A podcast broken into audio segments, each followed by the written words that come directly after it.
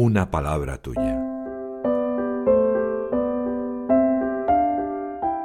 El Evangelio de hoy en un minuto.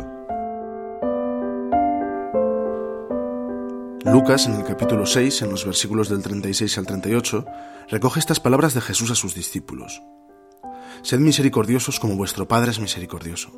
No juzguéis y no seréis juzgados. No condenéis y no seréis condenados. Perdonad y seréis perdonados. Dad y se os dará, pues con la medida con que midiereis se os medirá a vosotros. Este Evangelio me habla de honestidad. Me recuerda que no puedo dejarme llevar por los prejuicios ni por los juicios. Tengo que tener cuidado de no criticar y pedir al Señor que sepa conmoverme y amar al otro como si fuera el mismo Jesús.